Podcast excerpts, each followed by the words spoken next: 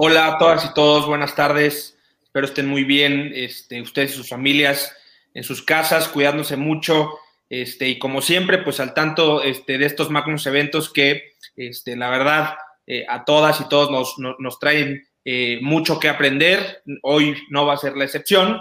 Este, agradeciéndoles otra vez su presencia, me permito presentar este, a estas tres abogadas este, expertas en sus materias, trascendentes en lo que hacen, a la licenciada Mónica Chafino, que es socia en Littler México, a la licenciada Estefanía Rueda, que es asociada senior en Littler México también, y a la licenciada Raquel Aguirre, que es socia fundadora y presidenta de la organización llamada La Cana, dedicada a la reinserción social.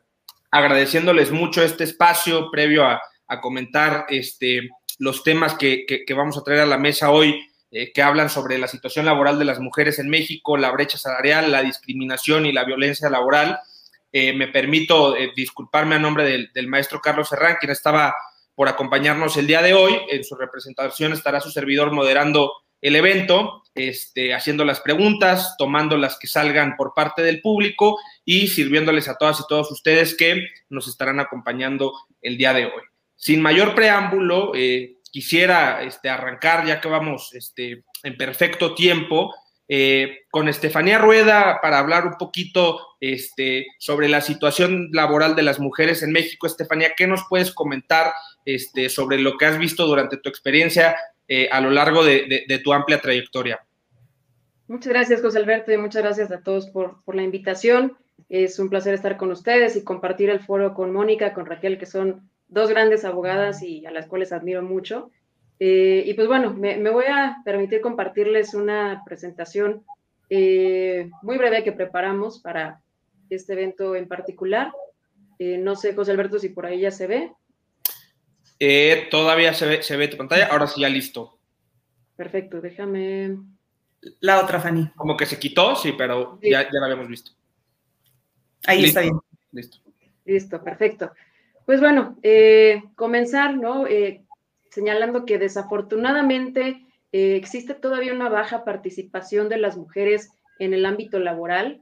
Eh, desafortunadamente esto implica que también exista una amplia dependencia económica de las mujeres en torno a, pues ya sea sus parejas o sus familias, que eh, también lamentablemente esto repercute en el hecho de que las mujeres pues no puedan salir de ambientes que llegan a ser tóxicos, que llegan a ser dañinos para ellas en lo personal y en lo profesional, y, llegan hasta tolerar incluso la, violencia, ¿no? Tanto física, psicológica, emocional, que pueden llegar a sufrir eh, dentro de, sus ambientes familiares. Entonces, es bastante, pues, eh, impresionante y, también preocupante, ¿no? Esta realidad que vivimos en México.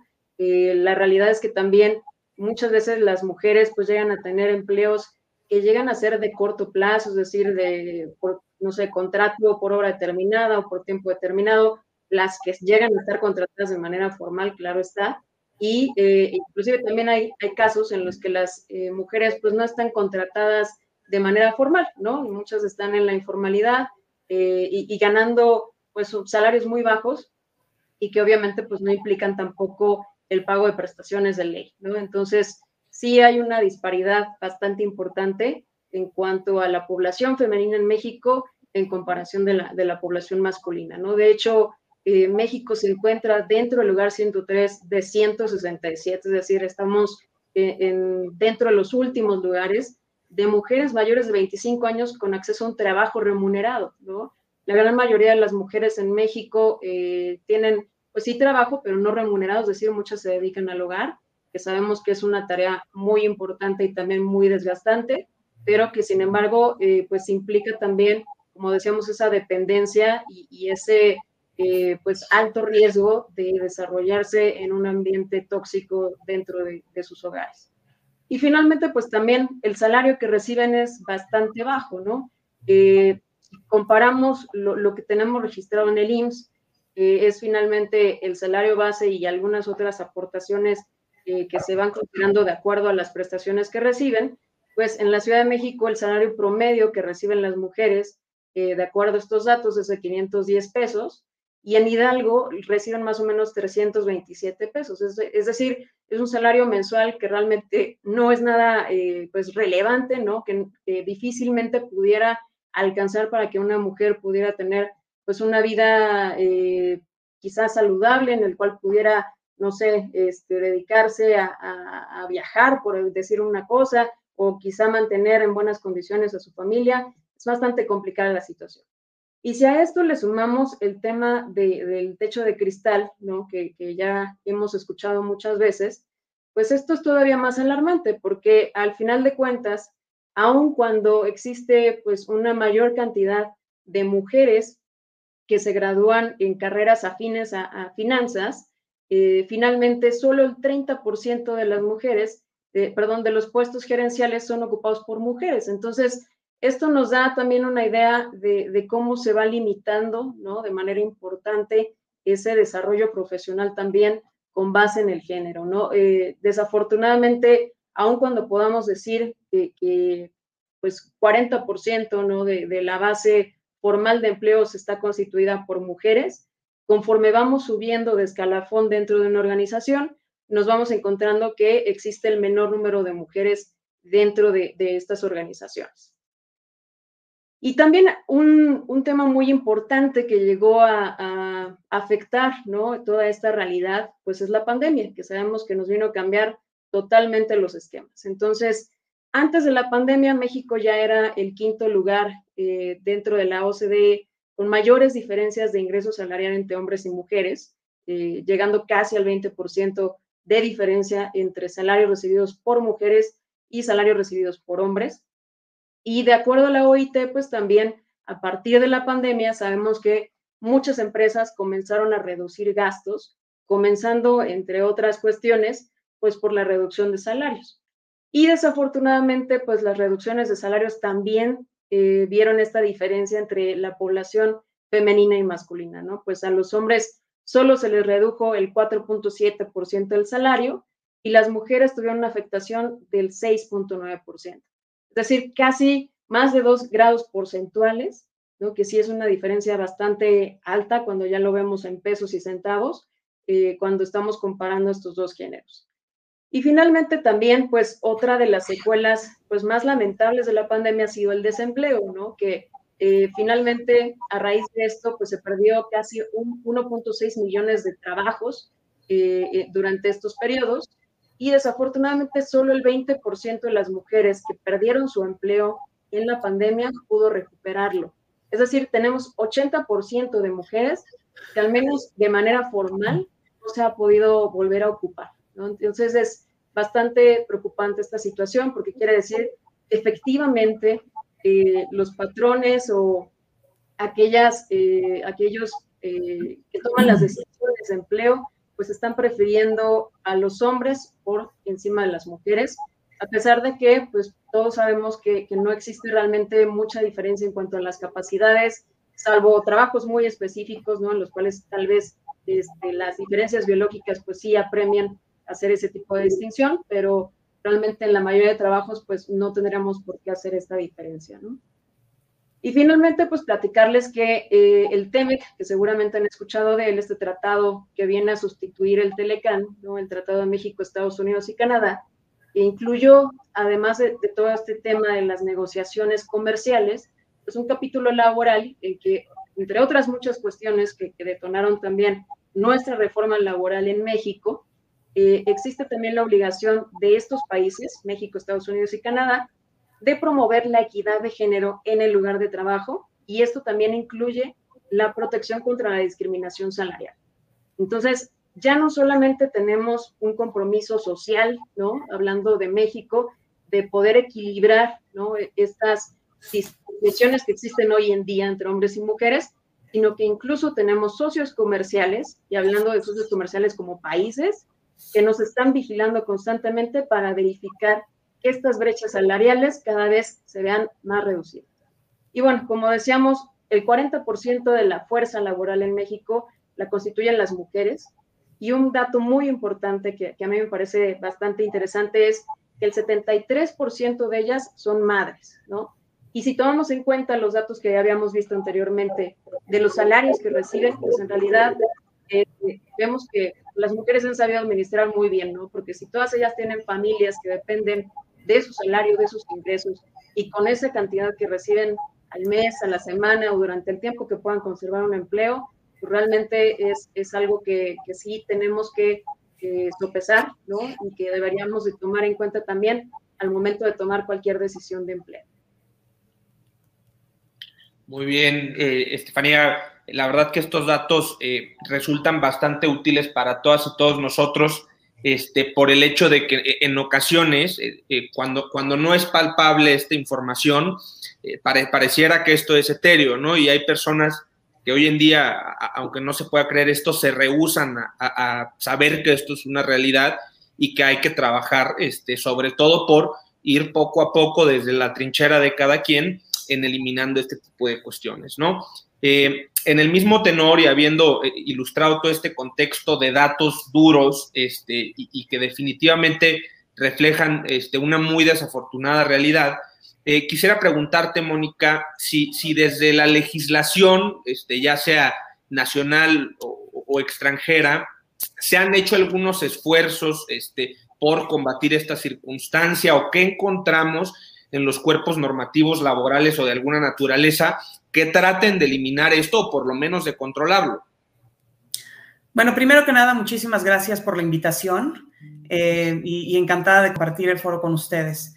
Eh, les voy a contestar eh, lo, que, lo que siempre hemos dicho, la legislación está ahí, lo cual es vergonzoso que tengamos estos números que nos acaba de, de, de enseñar Fanny, es una realidad eh, vergonzosa como país. La legislación está ahí, como el outsourcing no se tenía que regular, ya estaba ahí. El hecho es hay que hacerla cumplir. Desde la legislación de 1900, eh, no, no, no, dudo que desde la 31, pero por lo menos desde la de 1970 ya está incluido en la legislación laboral que debe haber una igualdad entre hombres y mujeres y que no se debe establecer ningún tipo de discriminación.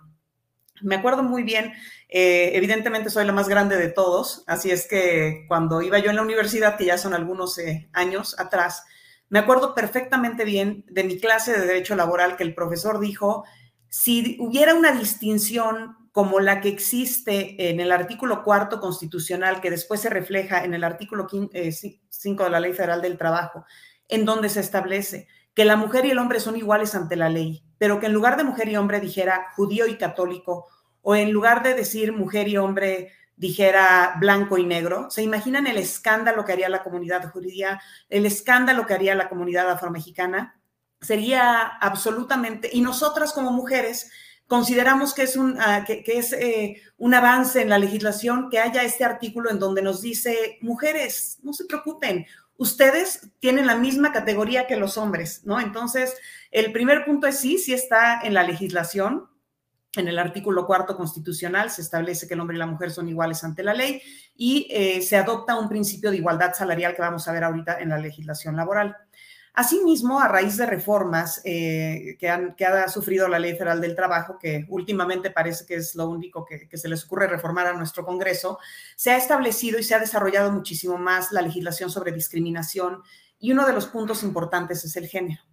Ahora, no olvidemos que esto no es un tema privativo de México, no es un problema que únicamente tiene nuestro país. Seguramente y ahora con redes sociales estamos muchísimo más informados y conectados y han escuchado de los movimientos MeToo, de los movimientos en donde hay una legislación, mucha legislación sobre eh, esta igualdad salarial. Empresas alrededor del mundo eh, y globales tienen la obligación de hacer un estudio sobre su brecha salarial y vamos a hablar ahorita un poquito por qué. Si, vamos a la siguiente lámina, por favor.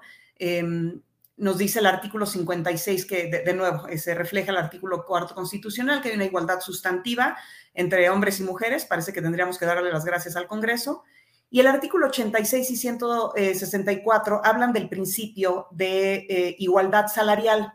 ¿Qué nos dice la Ley Federal del Trabajo? Que cualquier persona que desempeñe un trabajo igual en condiciones iguales tiene derecho a las mismas condiciones de trabajo. Habla de salario, pero realmente se extiende también al resto de las condiciones de trabajo, prestaciones, bonos, horarios, permisos, se tienen que otorgar las mismas condiciones. Sin embargo, la propia ley nos da una ventana que dice que siempre y cuando se desarrollen los mismos... Eh, en los mismos términos de productividad. Y con esa ventanita que nos da la ley, ¿qué estamos haciendo como país? Pues obviamente nos aprovechamos como siempre de todo. ¿Y qué significa esto? Que si tú haces un estudio salarial en cualquier empresa, y, lo hemos visto de verdad en, muchísimas empresas en donde nuestros clientes, que son empresas multinacionales, se determina hacer un estudio de igualdad salarial en toda la organización, siendo México una de ellas. Y en el momento que tú ves, dices, bueno, pues sí tienen salarios distintos porque no son la misma relación, no, no, usan, no tienen el mismo puesto. A lo mejor una persona es la gerente, una eh, mujer es la gerente de recursos humanos y hay un gerente de finanzas que es hombre. Y el de finanzas gana más que la de, que la de recursos humanos simplemente por el, eh, realmente porque por las condiciones eh, de familia de la, de la empleada, porque las mujeres tradicionalmente, y no se trata aquí de, de, atacar, pero es la realidad, las mujeres ganan menos que los hombres. Y entonces, si tú dices, legalmente está permitida esta diferencia, pues sí, porque una es gerente de recursos humanos y el otro es gerente de finanzas o viceversa.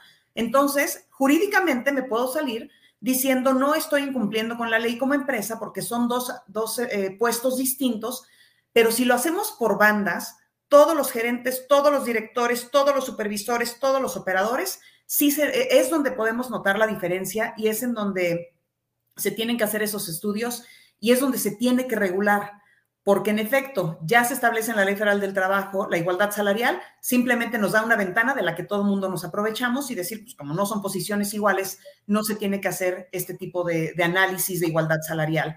Entonces, eh, eh, conclusión número uno, sí está en la legislación. Conclusión número dos, se tiene que aplicar esa legislación y es importante que hagamos estudios dentro dentro de nuestra propia organización para ver si estamos cumpliendo con estos principios y con el espíritu de la ley. ¿Cuál era el espíritu de la ley? Que todos los que desempeñen trabajo igual tengan derecho a las mismas prestaciones y a las mismas condiciones de trabajo.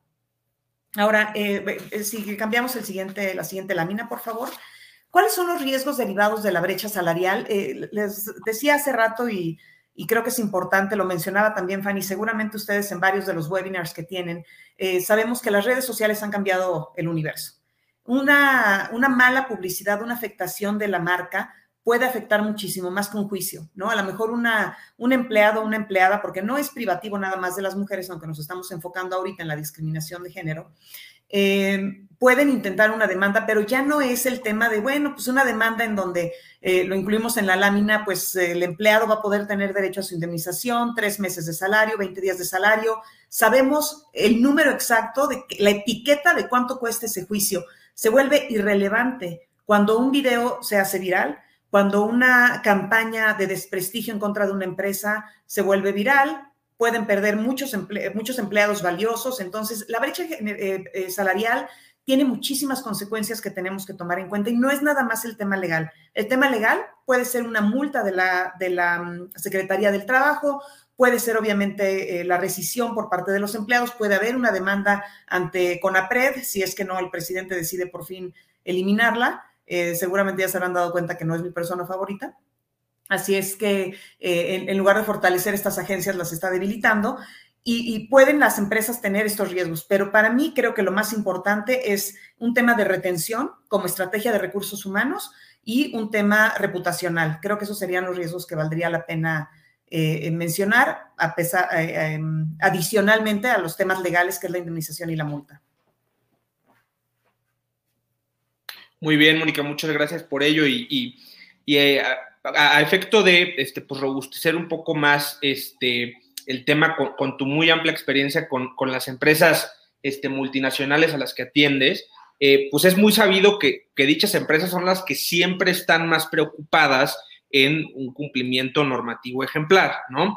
Eh, y en tal sentido, este, te quería preguntar, ¿qué tanto ves este, esta migración de ideas? Porque al final de cuentas, este, como tú lo dijiste, de forma muy lamentable y triste, pues esto tiene este, pues, su fuente en raíces ideológicas, ¿no? Entonces, ¿qué tanto ya lo estamos viendo eh, en el mundo de la realidad, en las empresas? Esta nivelación, ¿no? Cuando hablas de, este estudio por bandas donde efectivamente hay un desequilibrio, ¿qué tanta intención y voluntad hay de migrar en este equilibrio para cumplir en primer lugar con la ley y en segundo lugar también con lo que pues, demanda la sociedad como una necesidad, porque es un hecho y, lo vemos en, todo tipo de legislaciones, que este, si la multa no es impetrante como, como ahora lo es eh, en el tema del outsourcing, pues muchas veces se le saca la vuelta a esto, ¿no? Pero me parece, como bien lo dices, que esto no es un tema únicamente de legislación, ¿no? Es un tema donde tenemos que cambiar de manera de pensar y reformar absolutamente todo nuestro sistema de contratación y compensación. ¿Qué tanto lo ves hoy en día?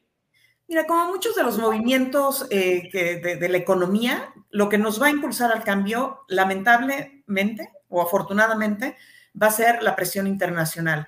Seguramente ya han visto eh, muchísima legislación en otros países, países escandinavos, en donde te piden una acción afirmativa, en donde tiene que haber un porcentaje mínimo de mujeres en el consejo de dirección. Em, nuestros partidos políticos ya lo iniciaron hace más de 10 años, en donde hablan de tener una necesidad de tener jóvenes representados y mujeres. Tiene, hay un porcentaje específico, ¿no? A veces parece que los partidos políticos están buscando al peor candidato, pero con que sea mujer es suficiente, porque ya tienen ciertos porcentajes de, de, género, que es importante que, cumplan con ellos para poder acudir a, a las elecciones. Entonces, creo que vamos a ir hacia allá.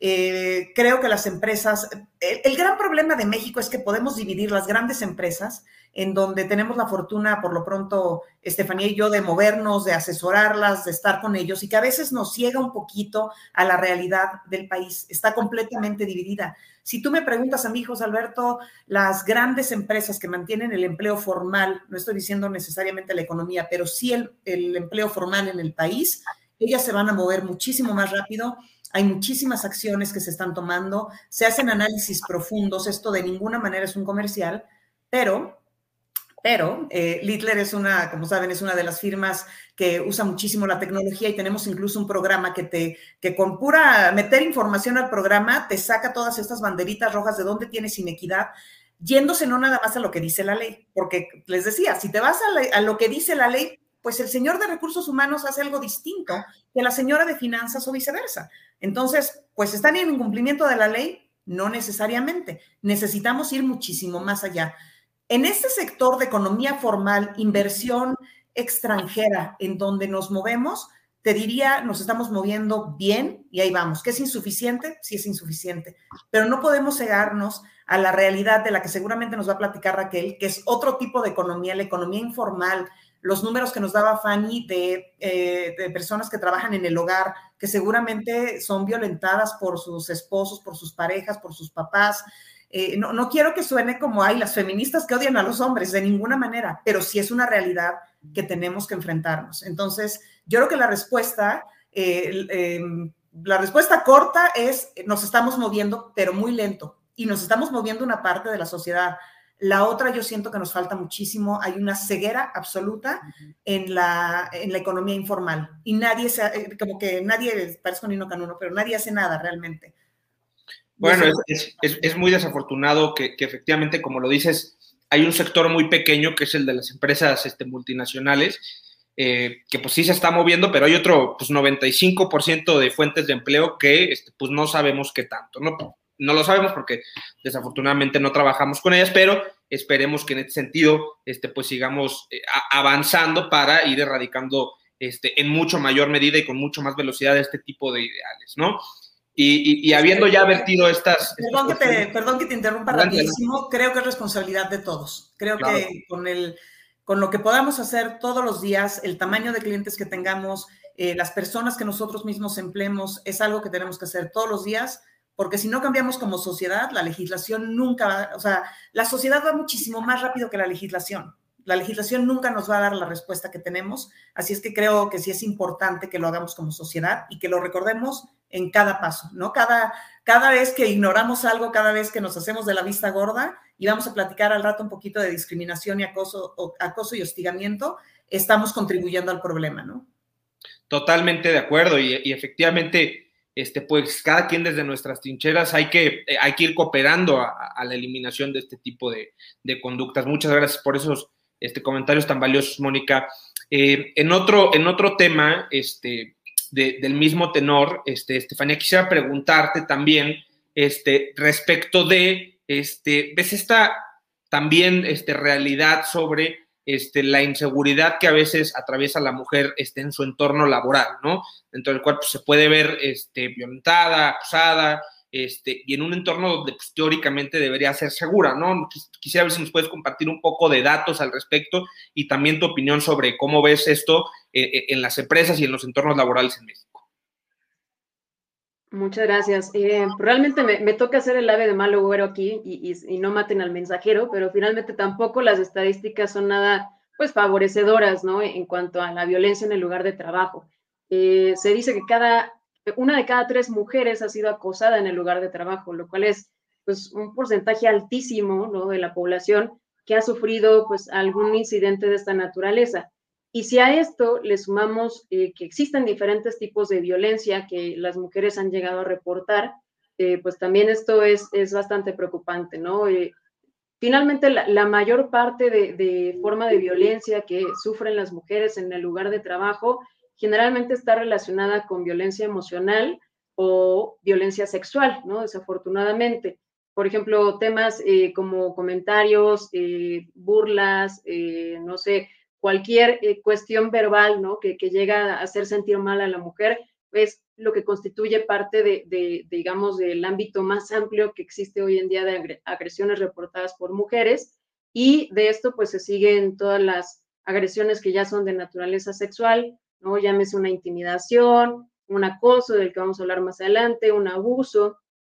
Y bueno, afortunadamente, entre comillas, ¿no? Podemos decir que el menor número de agresiones es aquel que ya está relacionado con una violación o un intento de violación o con cuestiones de violencia física.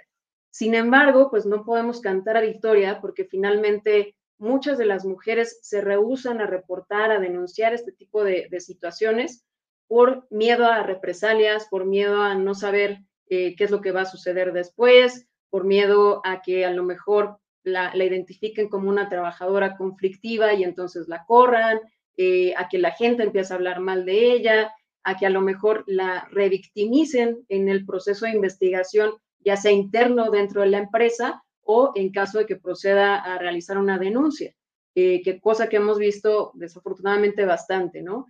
Eh, el hecho también de que, por ejemplo, dentro de, esa investigación, pues se culpe a la víctima de las acciones que haya llegado a tomar el agresor, por cómo se vestía, por cómo caminaba, por con quién se contaba, por qué era lo que decía, por cómo hablaba.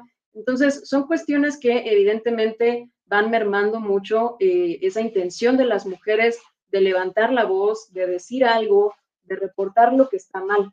Entonces, como les decía, no podemos decir que esto es la realidad en la que vivimos hoy, porque probablemente existe un 98% de, cuestiones, de casos así, que no conocemos, que no sabemos cuál es su naturaleza. ¿Por qué? Porque la mujer o la víctima, pues tiene miedo de, denunciarlo, ¿no? Eh, y como decía Mónica, finalmente eh, existe todo esto dentro de la legislación, tanto la violencia como la discriminación están reguladas en la Ley Federal del Trabajo, están prohibidas. Eh, la Ley Federal para prevenir y eliminar la discriminación fue creada expresamente para precisamente eh, tratar de disminuir pues cualquier distinción que se pudiera suscitar, no solo entre hombres y mujeres, sino eh, cualquier afectación al ejercicio o goce de un derecho basado en una característica protegida, llámese discapacidad, edad, orientación sexual, etcétera. Entonces, a pesar de que tenemos esta ley y que existe un organismo eh, que es la CONAPRED para poder eh, llegar a, pues, proceder ¿no? legalmente en contra de cualquier entidad legal o, persona física que llegue a cometer un acto discriminatorio, pues finalmente todavía esos mecanismos están, uno, bajos de presupuesto, ¿no? Y cada vez más, porque parece ser que la tendencia es a que desaparezcan. Y por otro lado, pues tampoco existen recursos que verdaderamente ayuden a la víctima, ¿no? Eh, el CONAPRED lo que hace en el caso de determinar que existió un acto discriminatorio es tratar de conciliar a las partes. Si no llegan a un acuerdo, pudiera llegar a emitir multas, aunque hasta el momento no hay ningún antecedente de que CONAPRED haya multado a alguna persona o física o moral. Eh, pedirle disculpas, ofrecerle disculpas públicas o privadas a la persona que fue la víctima, eh, tomar cursos antidiscriminación, en fin, son recursos que finalmente buscan sancionar ¿no? a, quien comete esos actos, pero al mismo tiempo tampoco genera esa, como decíamos, esa coerción ¿no? De, de, que realmente sea algo significativo que les impacte a los agresores para hacer ese cambio.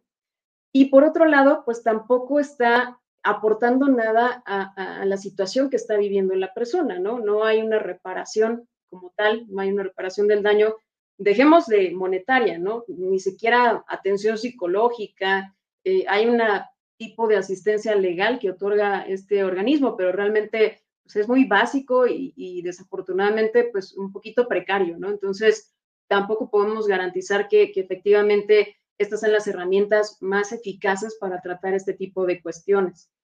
Y finalmente, pues existe también la Ley General de Acceso de las Mujeres a una vida libre de violencia, que esta sí es enfocada totalmente a las mujeres, ¿no? Eh, que es, pues, determina que la violencia contra la mujer es cualquier acto u omisión que busca específicamente hacer esa diferencia o causarle un daño a la mujer solamente por, eh, con base en su género. Entonces, eh, existe toda esta legislación, pero creo que todavía nos faltan herramientas para poderla hacer efectiva, ¿no? Y, pues compeler realmente a, todos los, eh, los que actúan en nuestra realidad para realmente hacer una diferencia en nuestra sociedad.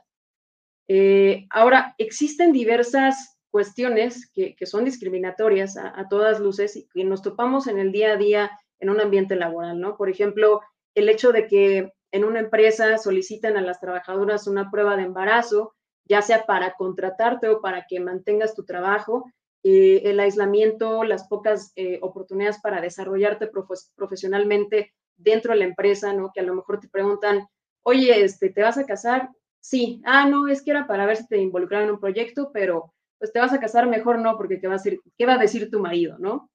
O estás pensando en tener bebés, sí, no, ah, bueno, pues si piensas tener bebés mejor, entonces, este, pues quédate nada más con esto, ¿no? Y algo que no, que no te implique quizá mucho desgaste, eh, pero tampoco te va a dejar crecer profesionalmente.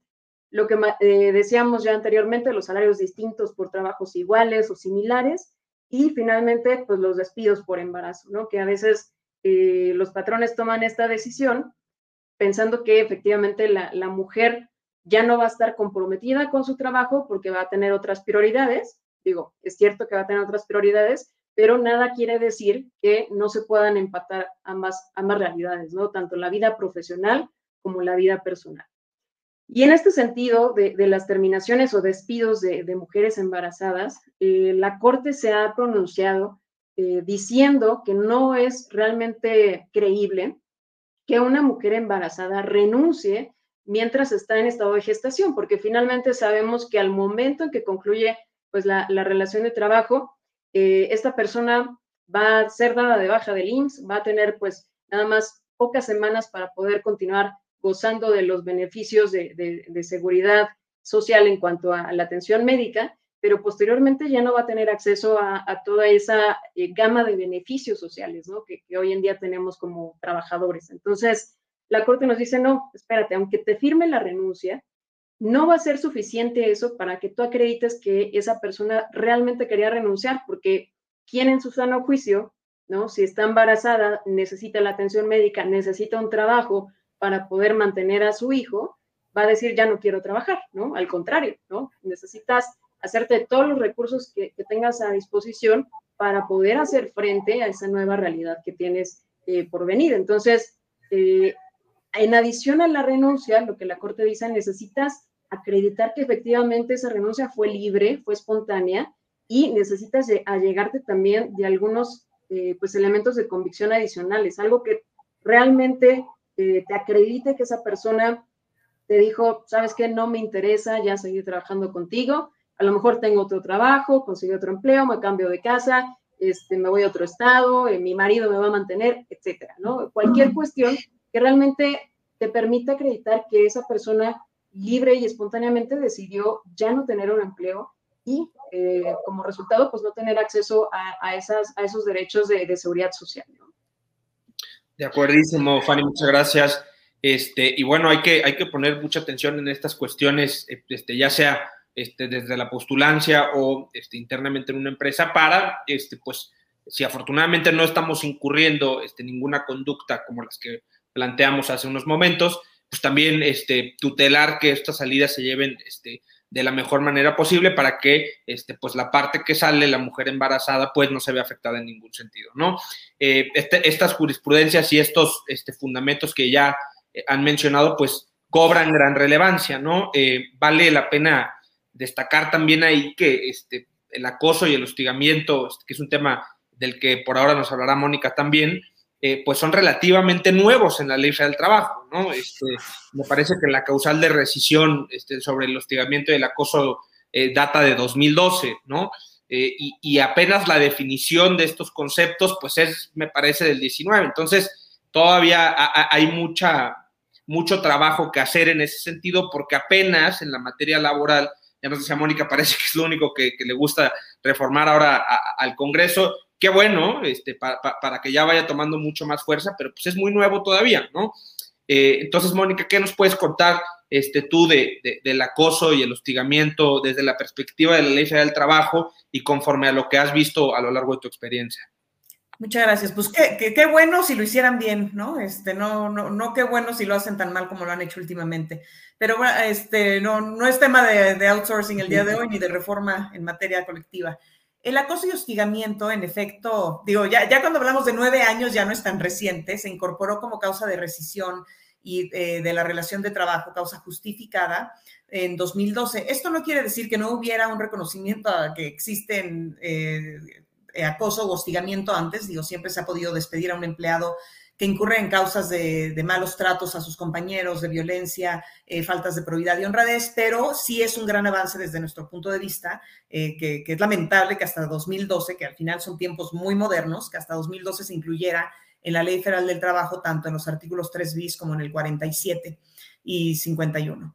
Eh, ¿Qué dice la Ley Federal del Trabajo? Otra vez nos quedamos cortos. La Ley Federal del Trabajo te define como acoso sexual una forma de violencia que si bien no existe subordinación, eh, subordinación hay un ejercicio abusivo del poder. ¿Qué nos está diciendo esto? Que el acoso puede ser de un jefe a un subordinado, y aquí no distinguimos en género, aunque sí, yo dudo que que esa estadística que nos daba Fanny al principio de la presentación de una entre tres mujeres haya sido acusada, yo estoy segura que es muchísimo más alto, simplemente no se denuncian todas, es, es, es, absurdo. Y ahorita vamos a hablar un poquito de qué es el acoso un poco más amplio, ¿no? Pero bueno, parte importante de lo que nos dice en este sentido la ley es el acoso sexual puede ser en cualquier eh, em, relación de trabajo, puede ser de un em, jefe a su subordinado, del subordinado al jefe, en iguales eh, eh, no importa realmente la, relación de, subordinación, que va a ser un tema importante cuando hablemos de hostigamiento. Y eh, lo define como una forma de poder y que conlleva el estado de indefensión de la víctima. De nuevo, no estamos distinguiendo entre género. La víctima no necesariamente es una mujer, aunque sí es, seguramente los números son mucho más grandes, pero también los hombres pueden ser impactados por el, por el acoso sexual. Ahora, ¿qué pasa en la realidad? Es donde, donde nos da un poco de, coraje el, tan mal que queda definido el acoso sexual, porque el acoso sexual va mucho más allá de un acto de violencia. El acoso sexual, y como lo definen realmente las políticas globales, no, no la ley federal del trabajo, puede ser un acoso sexual eh, eh, de, por, tocamientos, por cómo te están viendo. O sea, en la legislación mexicana, y no solo en la legislación, en la cultura mexicana, tradicionalmente, cuando tú piensas de acoso sexual, es alguien me tocó, alguien me quiso violar, alguien, y, no es necesariamente, no tiene que ser tan agresivo para configurarse el acoso sexual. El acoso sexual es muchísimo más amplio. Aquí de las, eh, en esta lámina tenemos algunos ejemplos. Uno es el quid pro quo. ¿Qué significa? Yo te doy algo si tú accedes a, darme favores sexuales, yo te doy una contratación, si no, no te contrato, si tú no vas a cenar conmigo, no te doy un ascenso, no te doy un aumento de salario, no te doy permisos, a lo mejor a otros sí, pero a ti no porque tú no quieres acceder a mis invitaciones sexuales, te doy más carga de trabajo o te excluyo de cargas de trabajo y obviamente el despido si no accedes. Pero el acoso sexual nuevamente no es nada más eso. También puede generar un ambiente hostil, un acoso sexual. Eh, ejemplos que, damos cuando impartimos cursos de capacitación a nuestros clientes, puede que tú tengas una, eh, una planta industrial, que todas las personas estén súper acostumbradas a tener em, un póster de Maribel Guardia, que puedo seguir usando ese ejemplo durante 80 mil años porque Maribel Guardia sigue teniendo un cuerpazo, pueden tener un póster de Maribel Guardia y hay personas que no quieren ver a Maribel Guardia en bikini, punto. Y no quiere decir que me estés agrediendo a mí, que me estés tocando a mí, que me estés diciendo cosas a mí. No quiero ver a Maribel Guardia en bikini. O no quiero, si estamos en un, ahorita con COVID no se puede, pero si estamos en un cubículo o en una oficina, que estés hablando de tus aventuras sexuales del fin de semana mientras yo estoy intentando trabajar Incluso la generación de ese ambiente de trabajo hostil es acoso sexual. Esa educación nos faltan años para entenderlo en México, porque en el mundo ya se entiende, ya saben, oye, no, quiere decir el acoso sexual que vino alguien y jugó con mi ropa interior. El acoso sexual es, puede ser, se puede ver de muchas formas, un ambiente sexualmente cargado, las bromas. Hay que tener cuidado, o sea, es, es realmente difícil el mundo en el que nos movemos hoy. Con WhatsApp, que casi todas las oficinas tenemos nuestro grupo de WhatsApp, los stickers, este, hay una cantidad de pornografía pasando por los grupos de WhatsApp en celulares de trabajo, todo eso está generando un ambiente hostil y necesariamente la víctima podría decir, o absolutamente podría decir, es un acoso sexual, aunque no está dirigido a mí, aunque a mí no me tocaron, aunque a mí no me dijeron, te ves guapo, te ves gorda, simplemente no es algo que quiera yo aceptar y no tengo por qué estar escuchando todas estas o estar viendo a, Maribel Guardia, a Gloria Trevi o a cualquier chica que les parezca eh, guapa, ¿no? Simplemente no lo quiero ver. Todo ese es el acoso, e, es un acoso sexual y lo tenemos que ver muchísimo más amplio que la ley federal del trabajo que te dice es un acto de violencia en donde la persona se siente eh, agredida y eso sí, eso es también una distinción importante del hostigamiento, puede ser una sola ocasión. O sea, no necesita que haya repetición para que se configure el, acoso sexual como lo define la ley. Pero nosotros debemos de pensar más allá de lo que define la ley, ¿no?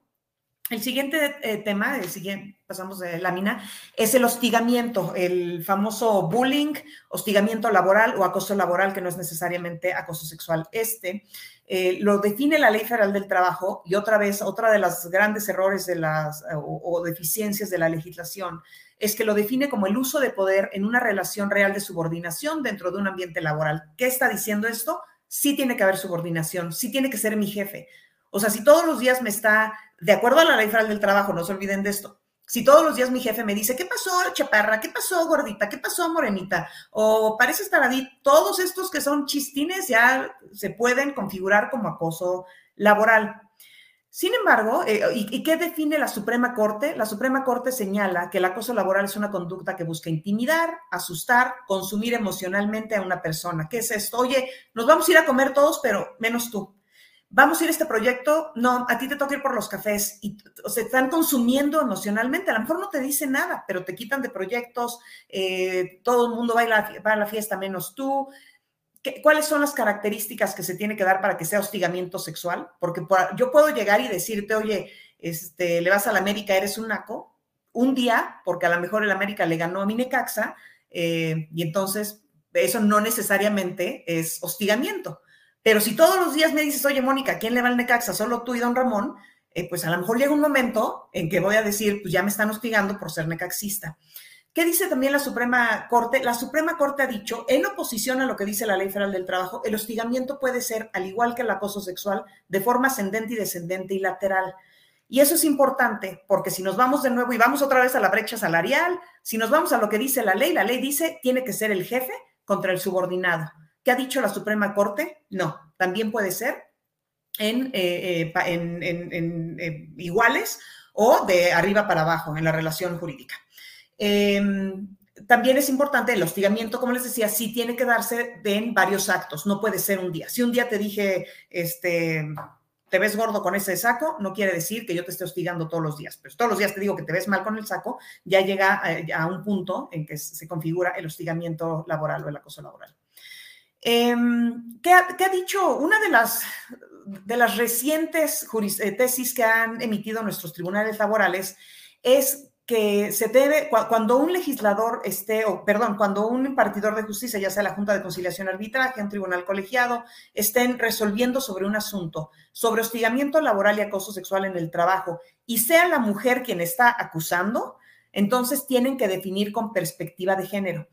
Esto es importantísimo para las empresas porque cuando hay una demanda de acoso sexual, acoso laboral hostigamiento, la empresa siempre queda en medio. La empresa tiene tanto el empleado que está siendo acusado de ser el agresor tiene derechos, como la víctima tiene derechos. ¿Y dónde se queda la empresa? La empresa se queda chiflando en la loma, porque por un lado, yo no puedo despedir al trabajador si no tengo pruebas contundentes de que haya incurrido en un acoso, eh, en un acto que, que, justifique la terminación, y por el otro tengo a la víctima que también puede decir, como no hiciste nada, empresa, te rescindo la relación de trabajo. Entonces, la pobre empresa se queda siempre a la mitad del, del problema porque ambas partes tienen derechos. Antes de que saliera esta tesis, eh, tuvimos un asunto en donde tuvimos más de nueve empleadas, declaraciones de todas, ante testigos, ante notario público, todas eh, con declaraciones, todas fueron a ratificar ante la Junta de Conciliación y Arbitraje el acoso de un cerdo, de un empleado. Y la Junta de Conciliación y Arbitraje dijo, no estás probando eh, el acoso sexual y de todas maneras, empresa, a pesar de que lo corriste con causa justificada, a pesar de que vinieron nueve personas a declararlo, a declarar el acoso, tienes que pagarle la indemnización y salarios caídos a, este angelito. Entonces, ya con estas tesis está hablando más de, oye, tienes que ver la perspectiva de género, tienes que ver la realidad del país en donde la violencia en contra de las mujeres, aunque el presidente la niegue, es una realidad constante. Creemos que esto nos va a ayudar, pero esto también significa en que volvemos a la empresa, ¿qué tiene que hacer, eh, lo que tiene que hacer la empresa para realmente aplicar estas políticas? La siguiente, por favor.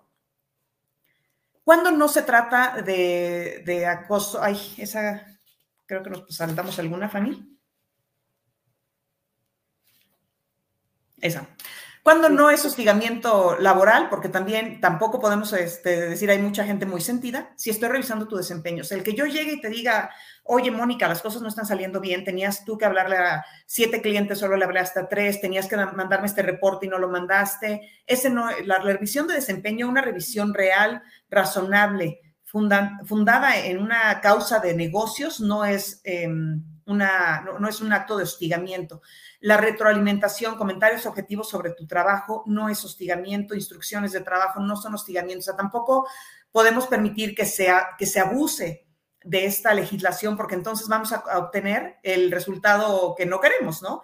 Eh, se empieza a abusar de la legislación y a decir, ay, como ya me dijiste que tengo que llegar a las nueve, pues tienes que llegar a las nueve. A las nueve es tu hora de entrada. Eso no es hostigamiento. Sancionar una mala conducta, oye, dejaste la caja del dinero abierta y la tienes que cerrar cada que un cliente pague y te, te emite una sanción no es hostigamiento, ¿no? Son, es, es, es, una consecuencia normal de la relación de trabajo y el patrón tiene todo el derecho de decirte cómo hacer las cosas siempre que estén relacionadas con el empleo. No te puede decir tienes que venir de minifalda, salvo que sea, seas una porrista y tengas una, un uniforme y tenga una razón de ser el que uses una minifalda, independientemente de que estén criticados estos eh, códigos de vestimenta, pero no sí te puedo decir, oye, pues tienes que hacer, tienes que atender con cuidado a los clientes, no te traigas tus problemas personales y tienes que hacer todas estas instrucciones que son inherentes a tu trabajo. No te puedo mandar por mi tintorería, pero sí te o por mis hijos a la escuela, pero sí te puedo exigir que contestes a los clientes, ¿no? Pero sí hay que tener esa distinción y hay que generar esa confianza en los empleados en que la empresa va a ser, al menos desde nuestro punto de vista, que la empresa va a ser justa. En el momento que tus empleados te empiezan a percibir como una empresa no justa, todo va a ser acoso, aunque realmente sea una instrucción de trabajo válida. La siguiente, Fanny, por favor. Entonces, ¿qué significa, en pocas palabras, para los empleados? Es, eh, como les decía, generar un ambiente de confianza. es una obligación de los patrones el otorgar un ambiente de trabajo libre de violencia y acoso dentro de las nuevas obligaciones que, incluyen, que se incluyen en la Ley Federal del Trabajo, existe un protocolo para la atención de denuncias de acoso sexual y discriminación. Está incluido en, la, en el artículo 132, que incluye todas las obligaciones de los patrones. Este protocolo se tiene que hacer en conjunto con los empleados. Esto es importante para que no las empresas digan, pues yo ya tengo una política de discriminación, yo ya tengo una política de acoso. El documento ideal, aunque no es el único, pero el documento ideal para este protocolo, que sí ya lo está llegando a revisar la Secretaría del Trabajo, es el Reglamento Interior de Trabajo, porque es un documento que, cuya naturaleza es, eh, o cuyo origen es la voluntad de los empleados y, el, patrón. No es, no es unilateral del patrón. Sí es importante tener este protocolo, pero este protocolo no es nada más tenerlo, es aplicarlo, es vivirlo, es que sea una legislación que realmente se aplica dentro de la empresa para que la empresa pueda decir, cuando te corra por acosador, tengo, o sea, tengo realmente los elementos para correrte, porque nos pasa mucho que algunas empresas son, si es mi mejor vendedor, pues soy muchísimo más benevolente.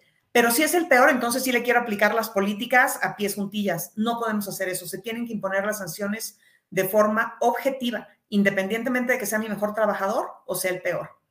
También este, que, se vio interrumpida el, todo el, el, ruido que se tenía con la norma 035 se vio interrumpida con el COVID, pero es otra, no podemos olvidar esta obligación de tener esta política. De nuevo, cientos, son partes de los errores que tiene nuestro país en el no poner, hacer una obligación, porque son el protocolo y la política tienen varios elementos coincidentes.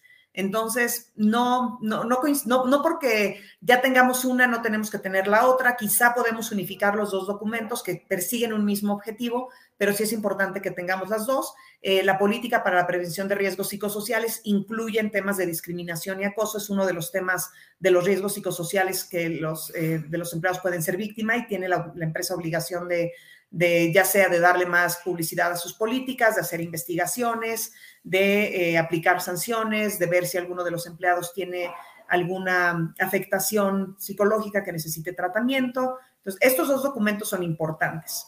Dentro de estos documentos también tiene que haber, que son muy comunes ya en empresas, los canales de denuncia, las famosas hotline, en donde tú puedes hacer una denuncia anónima o puedes hacer una denuncia con tu nombre, diciendo cuáles son los hechos. Puedes denunciar muchos temas financieros. Estas hotlines salieron a raíz de todos eh, los fraudes. Realmente la, el tema del hotline fue un tema económico en donde habían fraudes y tenían que declararlo a ciertas eh, autoridades en Estados Unidos, eh, sobre todo empresas públicas. Y ahora se ha vuelto también parte de estas hotline o de estas líneas de ayuda o de denuncia anónima, también temas de discriminación y acoso. Es importante tenerlos es importante hacer un proceso de investigación. El proceso de investigación tiene características muy formales que tenemos que seguir. Se tiene que llegar, o se tiene que ser una investigación absolutamente objetiva.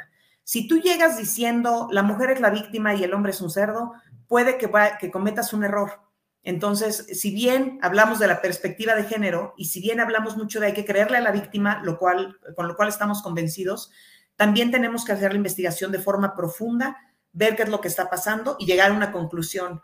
No se les olvide, y no es parte de la discusión de hoy, pero no se les olvide, las empresas tienen 30 días para despedir a los empleados o sancionarlos una vez que haya demostrado la empresa que incurrieron en algún eh, en alguna causa, ya sea de sanción o de, o de rescisión. Entonces, los procesos de investigación no pueden tardarse seis meses también como estrategia de recursos humanos estos temas que podrían ser incluso menores. Y les ponía el ejemplo del bikini de Maribel Guardia, pero son estos temas los que obligan a veces a empleados a buscar un sindicato. Entonces, incluso aparte de la ley, viendo como el propio interés de las empresas, es importante vivir esta legislación y realmente aplicarla como estrategia de recursos humanos, independientemente de que es una obligación legal. De acuerdísimo, Mónica, y, muchas gracias por, por, la amplia perspectiva también este, desde dentro de la empresa. Eh, y, conforme ibas platicando todo esto, por acá nos pusieron un par de preguntitas. Eh, no sé si la producción nos pueda apoyar a ponerlas otra vez por ahí, pero la primera hablaba este, sobre referente a, este, a estos protocolos que, tienen que implementarse en la empresa, ¿no? Eh, y, y, por acá dice, ¿no? Se considera ajustado la práctica laboral la aplicación del protocolo para prevenir, atender y erradicar la violencia laboral que fue publicado por la Secretaría del Trabajo y Previsión Social. ¿Qué opinas este, sobre eso, Mónica o, Estefanía, cualquiera de las dos? Pues, pues, yo creo que nos quedó corto como siempre. O sea, si, si les podría dar una recomendación es no usen los modelos de la Secretaría del Trabajo, ni de la guía de la norma 035, ni del protocolo. Es eh, pues un poco digamos que quedó corto. No, no quiero este, destruirlos, pero si lo sacan ahorita, que corregimos hasta la, la, ortografía, pero no, no, vamos, es un avance, sí, es un modelo, sí, pero creo que podemos robustecerlo muchísimo más, pero sí nos referimos al mismo protocolo. No sé, Fanny, me, me adelanté, no sé si tengas algún comentario. No, no, no, totalmente de acuerdo. Creo que sí está bastante limitado el contenido de, de los, pues, los formatos, los ejemplos que comparte la autoridad, desafortunadamente. Ojalá que con esa misma vara nos midieran en las inspecciones, ¿no? Pero yo creo que si presentáramos una política con esas características, seguramente nos harían alguna observación en una inspección. Entonces, lo ideal es mejor, si tienen códigos globales, eh, apegarse a esos códigos, porque normalmente son mucho más eh, ricos en, materia de recursos que tienen las víctimas, eh, sanciones, eh, campañas de, digamos, sensibilización, etcétera. Entonces, creo que es mucho mejor utilizar ese tipo de cuestiones que ya a lo mejor tienen dentro de sus corporativos y si no desarrollar pues algo así de, robusto, algo así de fuerte, para que en el caso de una inspección pues tengamos cómo responder. Clarísimo, muchas gracias este, ambas. Y como, como última pregunta eh, que nos formulaban respecto de este tema, este, igual quisiera eh, escuchar la opinión de las dos este, para que se enriquezca esta discusión, eh, sobre si existen como tal las medidas de protección para la víctima de un acoso laboral. Nos, pregunta Rogelio. sí, la, primera, la primera mm, es que la, la, víctima tiene el derecho de denunciarlo ante su patrón y el patrón tiene la obligación de hacer la investigación y si en realidad es una, se, demuestra la, eh, ya sea la, violación a las normas de la, de, la, empresa o cualquier tipo de acoso o discriminación, el patrón tiene la obligación de rescindir con causa justificada al eh, victimario. Si no se hace nada, o incluso haciéndolo, eh, la, la, víctima tiene también el derecho de rescindir con causa justificada la relación de trabajo y recibir una indemnización por parte del del patrón. Es prácticamente la misma indemnización que para un despido injustificado, que son tres meses de salario más 20 días por año, más prima de antigüedad. Y existen otras legislaciones que obviamente eh, existe la legislación penal en donde la víctima podría ser, de la que nos va a platicar con, más, con mayor este, detalle Raquel, así que no me quiero meter porque aparte no es mi área de experiencia, pero sí existen mecanismos de defensa y es una obligación de la empresa el proporcionar un ambiente de trabajo libre de acoso y violencia. Eh, así es que el empleado, cuando el patrón no cumple con esa obligación, la víctima podría rescindir la relación de trabajo con causa imputable al patrón. Buenísimo. Fanny, ¿tú tienes algún comentario también sobre esto? Eh, bueno, pues recordarles, ¿no? Que también las víctimas tienen ese, ese derecho de proceder, ¿no? A lo mejor si se trató de un tema más discriminatorio, eh, con una queja ante el CONAPRED, que como decíamos, pues realmente no es que vayan a obtener algún beneficio de ahí las víctimas, eh, pero posiblemente pudiera repercutir en un daño más reputacional hacia el agresor, porque también una de las sanciones que puede imponer esta autoridad es el publicar, eh, eh, ya sea en su página web o, en sus oficinas, que estuvo cometiendo actos de discriminación en contra de determinada persona. Entonces, eso como también pues conversábamos anteriormente, les puede generar un impacto bastante importante, inclusive de mayor relevancia que quizá un litigio, ¿no? Clarísimo, más claro, más claro en el agua y, les agradezco mucho este, que hagan estas puntualizaciones, este, que, que, de repente me imagino que de ahí surge la, la pregunta este, de Rogelio, que ya este, está por acá con otra previa a migrar de tema, y nos dice que si debemos considerar dentro de un programa de compliance laboral un apartado de acoso y violencia, que creo que es en el mismo sentido de lo que comentaba este, Mónica. Este, ¿Qué opinas, Mónica, sobre esto? Yo creo que absolutamente, la respuesta es sí, absolutamente, es importantísimo. No podemos decir que tenemos un programa de compliance laboral si no tenemos estos dos apartados de acoso, acoso sexual y acoso laboral. Eh, encantados de, de, ayudarlos y platicar un poquito más de esto. Ya también queremos dejar que Raquel presente su tema, pero la respuesta es un rotundo sí. Sí es importante tener estos dos temas y eh, trabajo infantil y trabajo forzoso también son temas que deben incluirse en un programa de compliance laboral. Clarísimo, mil gracias. Pregunta.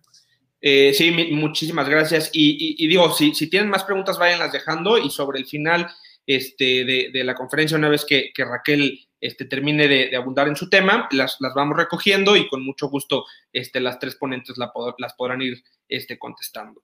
Eh, ahora este, migramos este, a otros temas, agradeciéndoles mucho a, a Estefanía y a Mónica este, sus muy valiosos comentarios este, con Raquel Aguirre, quien les, les recordamos que es este, la socia fundadora y presidenta este, de la organización La Cana, dedicada este, a la reinserción social, que nos va a platicar un poquito de temas, estadísticas, números y este, eh, realmente este sistema que existe, al parecer, yo sin saber, este, de forma muy precaria en nuestro país para literalmente este, reinsertar a las personas en la sociedad que, este, afortunados desafortunadamente, estuvieron privadas de su libertad este, por algún periodo de tiempo, ¿no? Entonces, este, Raquel, el micrófono es tuyo. Este, por favor, apóyanos a, ilustrarnos un poco más en estos temas que a veces son de un, de un desconocimiento muy general para todos nosotros. Muchísimas gracias y primero que nada, pues gracias por la invitación. Eh, efectivamente, yo no soy experta en materia laboral, más bien la vida me encaminó a trabajar dentro de las cárceles. Eh, soy penalista de corazón, entonces Eh, realmente mi área es totalmente diferente, pero creo que está muy relacionada con lo que nos expusieron Fanny y Mónica, porque al final del día eh, aquí también vemos un tema de discriminación muy, muy amplio para el tema, la perspectiva de género, ¿no? O sea, voy a empezar con unas cifras generales para ir entrando en contexto de esta, pues, diferencia tan grande entre hombres y mujeres. En México existen al día de hoy 288 centros penitenciarios, cada vez se reduce un poco más eh, la cifra porque se han estado cerrando reclusorios que tienen muy malas condiciones y que son inhumanos para, para ser habitados, entonces empezamos cerrando los, los reclusorios municipales, aquellos que están controlados al 100% por el narco, o sea, se han, se han ido cerrando algunos, habilitando o, más bien remodelando los ya existentes para mejorar condiciones y demás, pero al día de hoy la cifra es 288 centros penitenciarios. Dentro de estos 288 centros existen 220.866 personas privadas de la libertad, de las cuales solo 12.394 son mujeres, lo que quiere decir que es el 5% de la población penitenciaria solamente son mujeres, ¿no? Es muy bajo este número y pongo estas cifras porque empezando por ahí, empezamos con un tema de perspectiva de género, ¿no? Las cárceles están diseñadas para los hombres. Esa es una realidad. El 95% de las cárceles son para hombres. ¿Y qué pasó? Agarran un espacio pequeño dentro de ese mismo reclusorio y lo hacen en, la sección femenil del reclusorio. Entonces, por eso se denominan reclusorios mixtos. No quiere decir que estén juntas mujeres y hombres, más bien es que dentro del reclusorio de hombres hay una sección femenil. ¿Qué, ¿Qué pasa aquí? Pues obviamente esta sección femenil no tiene ningún espacio con perspectiva de género, ya sea guarderías para los bebés, una enfermería pues adecuada para sobre todo temas ginecológicos, de partos, de, pues, de necesidades de mujeres básicas, ¿no?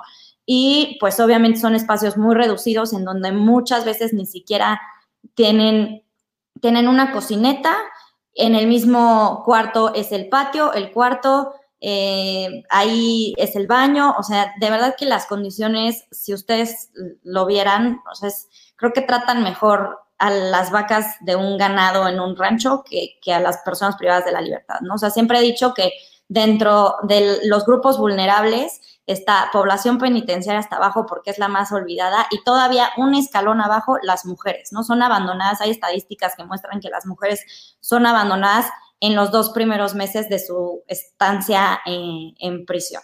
Entonces, empezando por aquí, ya hay una, o sea, una disparidad completa entre hombres y mujeres. Fanny, ¿me con la que sigue, por favor? Ahora eh, voy a empezar a meterme un poquito al tema de qué pasa ya que salen, ¿no? El porcentaje de reincidencia para las personas que obtienen su libertad, para las mujeres es del 9%, mientras que para los hombres es del 14%. El 90% de las mujeres que están dentro de prisión tienen dependientes económicos. Siempre eh, que me han preguntado, oye, ¿qué es peor, que metan al hombre o a la mujer a la cárcel?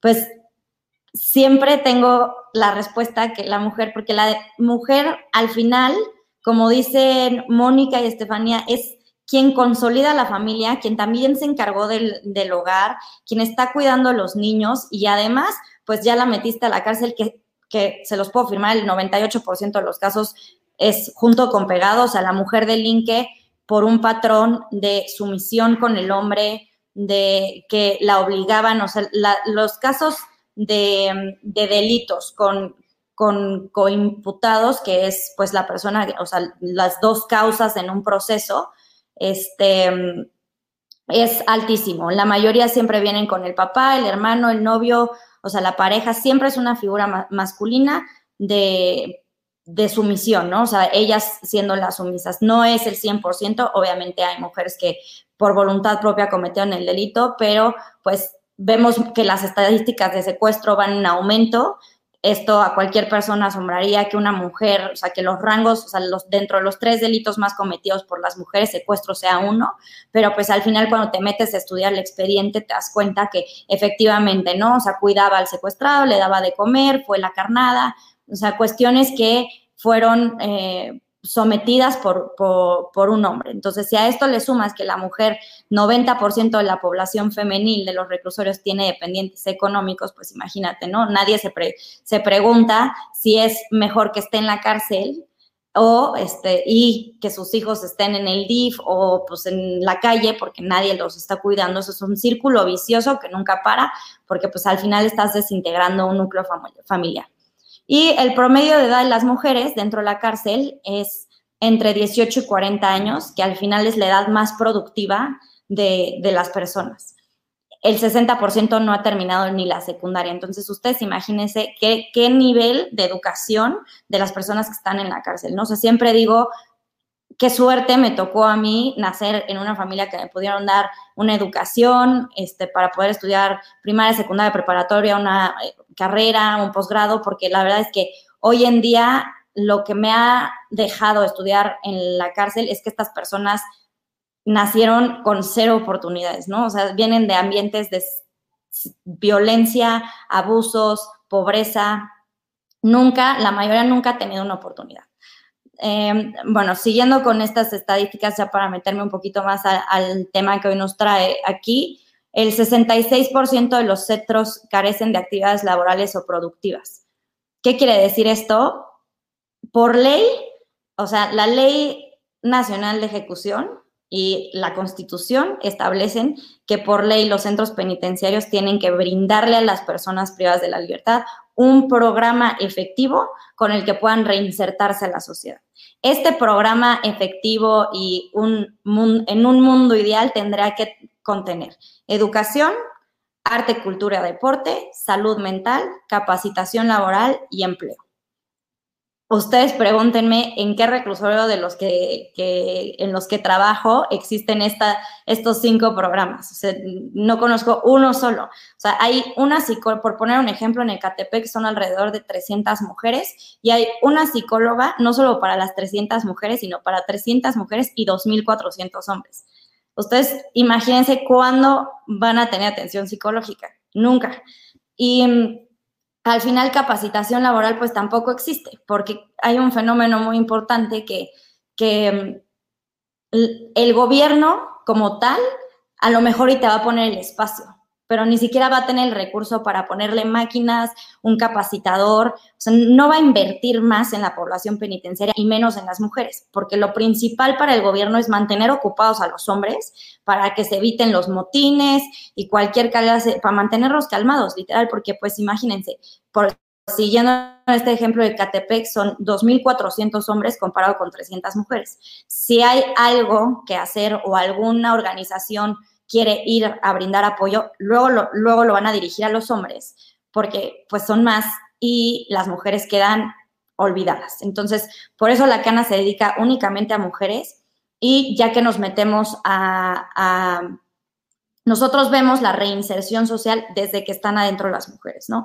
¿Qué vimos cuando empezamos a trabajar dentro de los reclusorios? Que hay nulas actividades laborales. En la Ley Nacional de Ejecución Penal está regulada lo que es la industria penitenciaria, en donde se faculta a empresas de la sociedad civil, sean organizaciones civiles o una empresa común y corriente, a brindar trabajo a las personas privadas de la libertad. Cada, a pesar de que ya hay una ley nacional de ejecución penal que tendrían que seguir todos los estados, nivel local, federal, la verdad es que dentro de cada cárcel existen diferentes reglas, ¿no? O sea, por poner un ejemplo, en, el Estado de México, en Nesa Sur, que es una penitenciaría, está prohibido el uso de efectivo. En Coahuila, en uno de los, en los reclusorios de mujeres, que ahí no son mixtos, ahí sí están separados, eh, también está prohibido el efectivo. Pero llegas a otros como Cuautitlán, como Iztahuaca, que es poquita la población penitenciaria femenil. Bueno, en general la población penitenciaria son, son menos, los espacios son más chiquitos, hay un autogobierno enorme, este, el uso de efectivo es permitido. Entonces, pues obviamente eh, esto trae aparejada corrupción y demás, ¿no? Entonces, dentro de la industria penitenciaria, lo que se busca es que personas del exterior, obviamente porque, como les digo, el gobierno no, no tiene las herramientas para en cada reclusorio tener este programa en donde incluya capacitación laboral, pues para eso las personas del exterior las empresas de la sociedad civil, en mi caso una, una ONG, ingresa al reclusorio a brindar fuentes de empleo. ¿Qué pasa? Pues en la mayoría no hay ni siquiera espacios para que tú puedas brindar fuentes de empleo, ¿no? Por poner un ejemplo, eh, en, en, la penitenciaría que les platique, que les platico, hay un salón que lo usan para atención psicológica, para la educación, o sea, para tomar clases, para trabajar, para todo. Entonces, meter máquinas o algo para que enseñarles algún tipo de oficio un poquito mejor remunerado es imposible. Entonces te tienes que limitar a cuestiones como el tejido, porque el estambre lo pueden tener en sus celdas, entonces es algo que les va a enseñar un oficio, pero que al final a lo mejor dentro de la cárcel es suficiente el ingreso que, que, adquieren, pero afuera pues obviamente no les va a, a ayudar de nada. Entonces, que el 66% de los centros penitenciarios carezca de estas actividades, imagínense ustedes cómo salen estas personas. Siempre digo la frase de las cárceles son las escuelas del crimen, porque si no les enseñas, si tú no les pones las oportunidades ahí, si tú no las educas, si tú no le das estas herramientas, las trabajas desde el fondo en temas de salud mental, pues obviamente el ocio es la madre de todos los vicios, van a aprender a hacer o sea, si entraron por robo van a saber, van a salir sabiendo extorsionar, robar y de, todo un poco, ¿no? Entonces, pues es durísimo esta cifra que el 66% de los centros no tengan actividades. En 2018 eh, egresaron de los centros penitenciarios ciento, casi 102 mil personas, de las cuales 94 mil 700 son hombres y 7.262 mujeres. Aquí pónganse a pensar ¿qué pasa cuando salen todas estas personas, no? Porque la gente se alegra, ¿no? Es como agarramos a la banda de, extorsionadores y todo el mundo aplaude y qué padre, felicidades, pero al final nadie se pregunta y cuando entran, ¿qué pasa ahí y cómo van a salir? Porque pues todas estas personas, a menos que tengan una sentencia muy grande, van a regresar a las calles. Entonces es algo muy importante que que dentro, que de cierta manera los tienes concentrados y tienes el control sobre ellos, pues les enseñes algo, sobre todo algo que en el, en el exterior les dé una remuneración económica, ¿no? Porque pues la mayoría de la reincidencia es por falta de oportunidades, ahorita lo vamos a ver, pues es un círculo vicioso en donde si salen y no encuentran trabajo, pues obviamente van a volver a delinquir. Entonces, esto me, llega, me lleva al siguiente dato, que es que el 15% de las entidades reportan tener programas postpenitenciarios. Los programas postpenitenciarios quieren decir que cuando salen las personas privadas de la libertad pueden acudir a estas instituciones y estas instituciones en teoría les tendrán que ayudar a tramitar su fondo de ahorro en dado caso de que haya trabajado y se haya hecho un fondo de ahorro ahí este, para ellas a tramitar su identificación, cualquier asesoría jurídica, a conseguir trabajo, a capacitarlas antes, si no saben hacer nada, a capacitarlas en un oficio y después a conseguir trabajo. De, estos, de estas 15 entidades que tienen institutos de, de ayuda postpenitenciaria, pregúntenme cuántas son realmente las que cumplen estos programas de este, atención médica, jurídica, trabajo. La verdad es que se denominan postpenitenciarios, pero pues dejan mucho que desear, la verdad. El Instituto de la Ciudad de México para mí es uno de los mejores, lleva poco, la verdad, yo creo que, ya, o, más bien lleva poco haciendo cosas, yo creo que alrededor de cuatro años es cuando ya se empezó a, notar y ahí sí tienen un taller, las capacitan, pero son mínimos, ¿no? Entonces, eh, obviamente esto, las, los institutos de actividades postpenitenciarias son para hombres y mujeres. Eh, la que sigue, fan, por favor.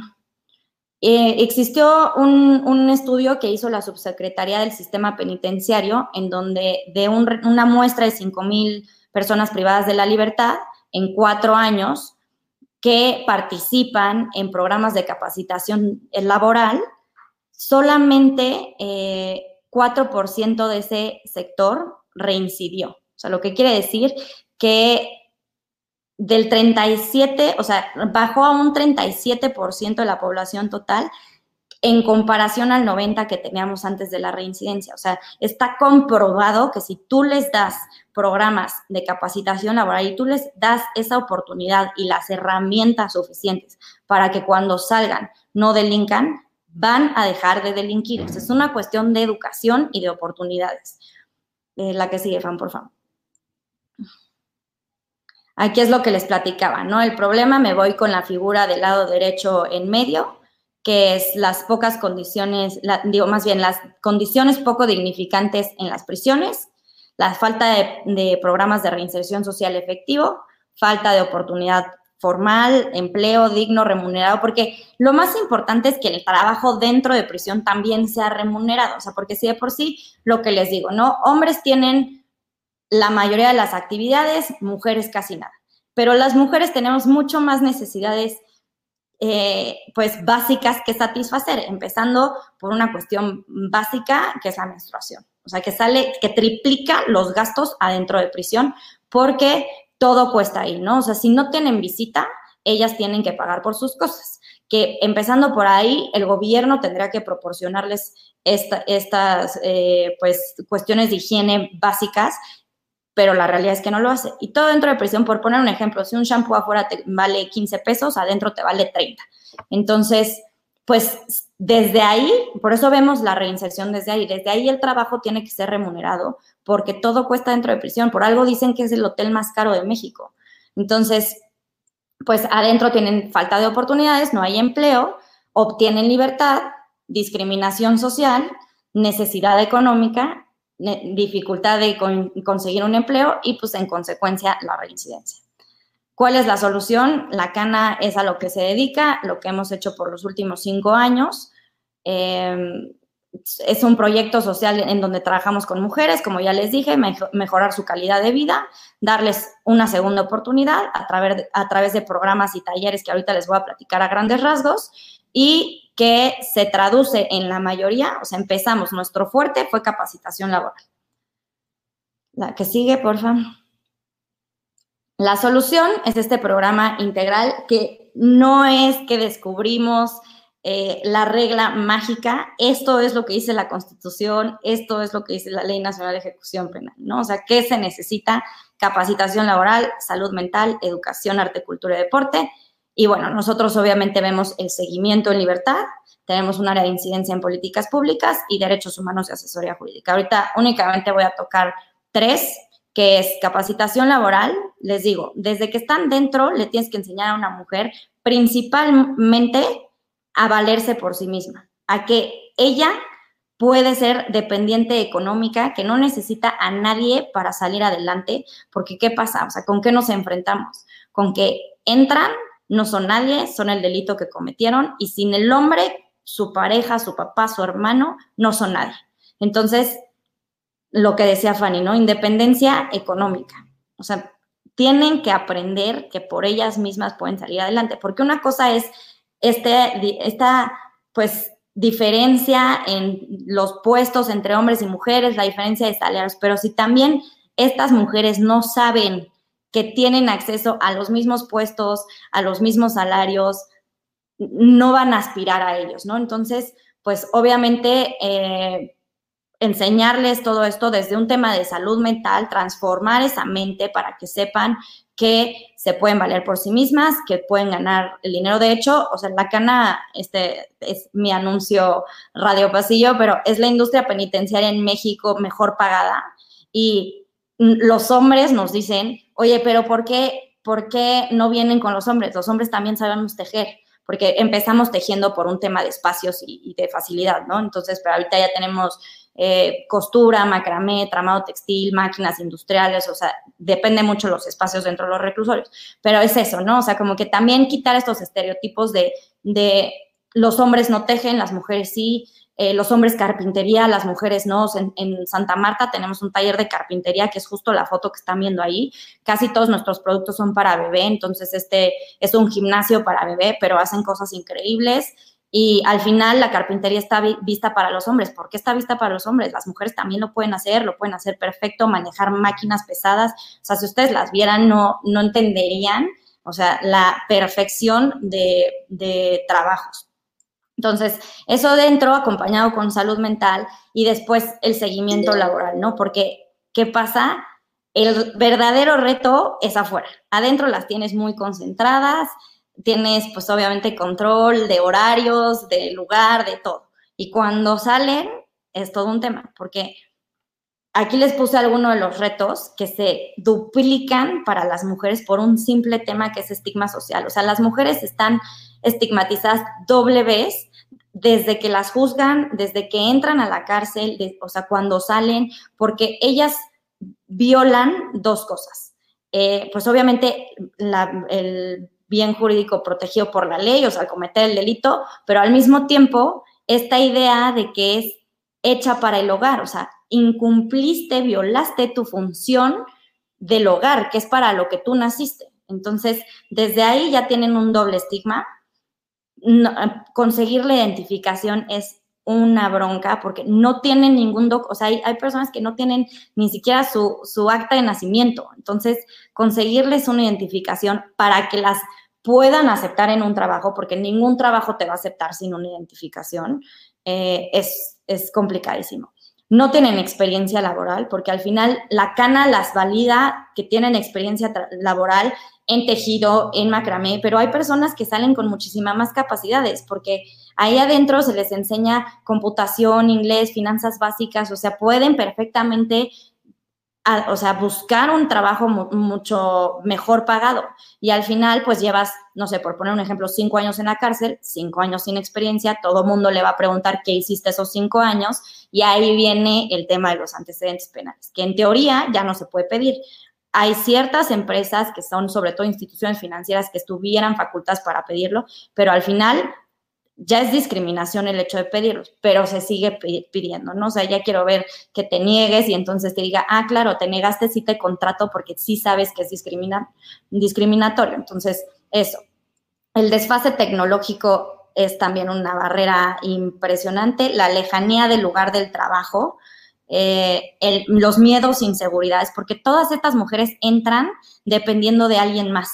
O sea, llámese hombre, lo que sea, pero dependen de alguien más. Entonces, al final, pues es impresionante eh, la brecha que existe entre desde el salir de su casa, subirse a un camión, les causa un, miedo interminable. Y al final regresan a lo mismo, al cuidado del hogar. Ah, pues ya saliste, pues otra vez te toca cuidar a los niños o a los papás o a lo que sea, a los abuelos, da igual, pero pues otra vez tu rol es el cuidado del hogar. Entonces, realmente eh, es, para mí es el inframundo, para las mujeres es todavía peor, entonces, pues ojalá y exista mucha gente que desde su trinchera, como ustedes, eh, como, como, tú, José Alberto, lo mencionas, haga un cambio, porque esta gente de verdad que lo único que necesita es una segunda oportunidad. Ya vieron, los índices de reincidencia en mujeres son mucho menores. Si tú les enseñas y le das las herramientas para salir adelante, esa mujer yo les garantizo que no van a, regresar a la cárcel. Desde que nosotros estamos participando en el sector penitenciario, 48 han salido y tenemos un éxito eh, del, del 99%. Entonces, sí se puede. Qué bueno, estimada este, Raquel, te felicito mucho por la, por la labor tan noble y tan funcional y necesaria que haces, ya que, este, como, como lo mencionaste, pues las autoridades a veces se quedan cortas en, apoyar en ese sentido, ¿no? Un, tema estructural que, que bueno, este, eh, asociaciones como, como la que tú presides, este, pues toman el, liderazgo para resolver este tipo de problemáticas. Eh, reitero mi felicitación. Eh, este pequeño espacio que nos queda, posiblemente nos extendamos un poquito más de la duración, eh, quisiera abordar las preguntas eh, que, le, formularon a Raquel. Particularmente fueron dos, vi, muchos comentarios, pero particularmente dos. La primera de Rogelio este, García, que nos dice, Raquel, en tu experiencia en los centros penitenciarios, a través del Comité Técnico, difunde y aplica los protocolos que contempla la Ley Nacional de Ejecución Penal? Mm, la verdad es que no me gusta, eh, porque la verdad es que han portado muy bien con nosotros, pero la verdad es que no. O sea, la, la verdad es que todo, todos hacen un poco lo que quieren y en la medida de lo posible. Obviamente hay reclusorios que aplican todos los protocolos, sobre todo a nivel federal creo que es un poco más notorio esto, pero eh, sin duda creo que hay mucho que hacer, la verdad. Indubitablemente, pero por, eso es que se agradece tanto la, labor que hace la cana. Eh, había otra pregunta que, ya pusieron sobre el final. Eh, bueno, esta y otra más. ¿Se aplican los servicios postpenales?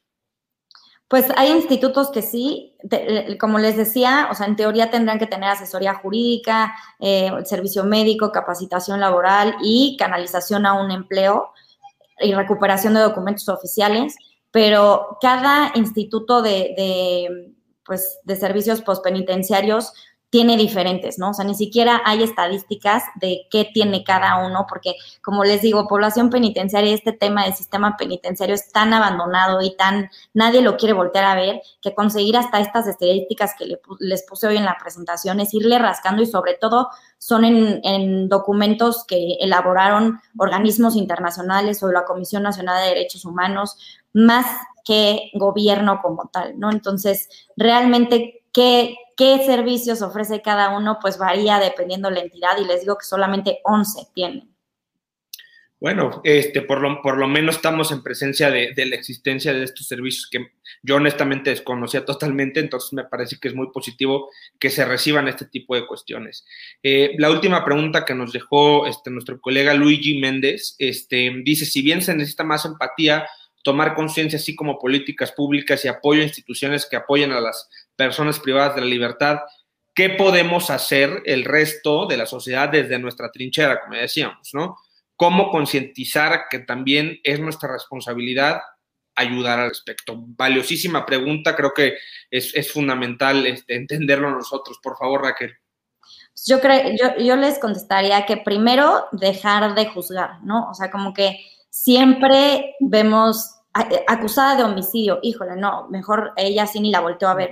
Y al final hay toda una historia detrás y hay causas y consecuencias que a lo mejor y no vamos a justificar el delito, pero lo vamos a entender. Entonces, en primer lugar, yo les diría dejar ese estigma de lado, porque nunca sabemos, y ninguno de nosotros estamos exentos a pisar una cárcel, ¿no? O sea, digo, obviamente toco madera y Dios no lo quiera, pero al final del día nadie está exento de caer en un lugar así. Entonces, no juzgar, no estigmatizar. Y como número dos, o sea, yo estoy consciente que es muy complicado tú como patrón de una eh, empresa o, o, de lo que sea, pues contratar a alguien que sabes que estuvo en la cárcel, pero yo creo que hoy en día existimos varias organizaciones que trabajamos con población penitenciaria, o sea, tengo gente que con la que he trabajado más de cinco años y mm, al final si yo te estoy canalizando a esa persona que ha cumplido cinco años sin una falta, mis programas es darle una oportunidad, ¿no? O sea, obviamente no, no, te digo ponla de directora de finanzas mañana, pero pues a lo mejor y de recepcionista, o sea, como que empezar a abrir un poquito la mente y darle oportunidad. Cuando entiendes las causas y consecuencias, entonces puedes estar abierto a darle oportunidad a estas personas, eh, pues de darles un empleo, porque eso es lo que más falta, ¿no? O sea, nuestra chama más fuerte siempre es conseguirles trabajo ya que están afuera, porque uno depende mucho de ellas y de la, entrevista que hagan, pero también de gente que, esté dispuesta a contratar personas que, estuvieron privadas de la libertad.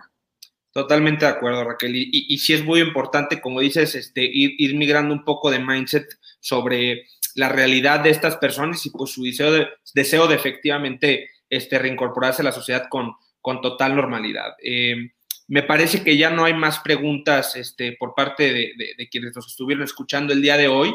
Este, y para cerrar, este, les agradecería a cada una este, que hicieran un comentario de un minuto o dos, este, concluyendo cada uno de sus temas, eh, este, enviando un mensaje importante sobre la relevancia este, de lo que ya nos aportaron a efecto este, de concluir esta, esta sesión que fue este, bastante fructífera. Si quieren, en el mismo orden que hablamos, que fue primero Estefanía, luego Mónica y, este, y por último Raquel. De acuerdo, pues muchas gracias, José Alberto. Eh, pues gracias a todos los que nos acompañaron el día de hoy. Creo que sin duda uno de, los aprendizajes que creo que nos debemos llevar a casa eh, es el hecho de precisamente cambiar ¿no? E, estos paradigmas, estos estigmas sociales que tenemos y saber que eh, e, el hecho de, de la equidad de género no es una cuestión que nada más está de moda, no es algo que vamos a celebrar cada 8 de marzo, sino que más bien es una batalla del día a día que tenemos que estar trabajando, ¿no? Y todos, ¿no? No, no digo nada más los hombres, sino que también nosotras como mujeres a veces olvidamos un poco y que necesitamos crear precisamente sinergias entre nosotras para fortalecer esos lazos, eh, crear más oportunidades, darnos más voz entre todas y básicamente pues también ser capaces y ser valientes de, alzar la voz y levantar la mano cuando vemos que algo quizá no está bien, que tal vez no nos está afectando personalmente, pero que sí es importante que, que quizá esa posible víctima pues se sienta apoyada o, esa persona que está buscando una nueva oportunidad eh, sienta que hay ¿no? realmente esa puerta abierta para poder tener eh, esa, esa posibilidad de mostrarle al mundo que puede cambiar. Muchísimas gracias, Casanía, muy claro tu comentario y sobre todo muy constructivo para todas y todos nosotros. Este, Mónica, por favor, igual. No, pues nada más este, darles las gracias, felicitar eh, Raquel, Fanny por las exposiciones.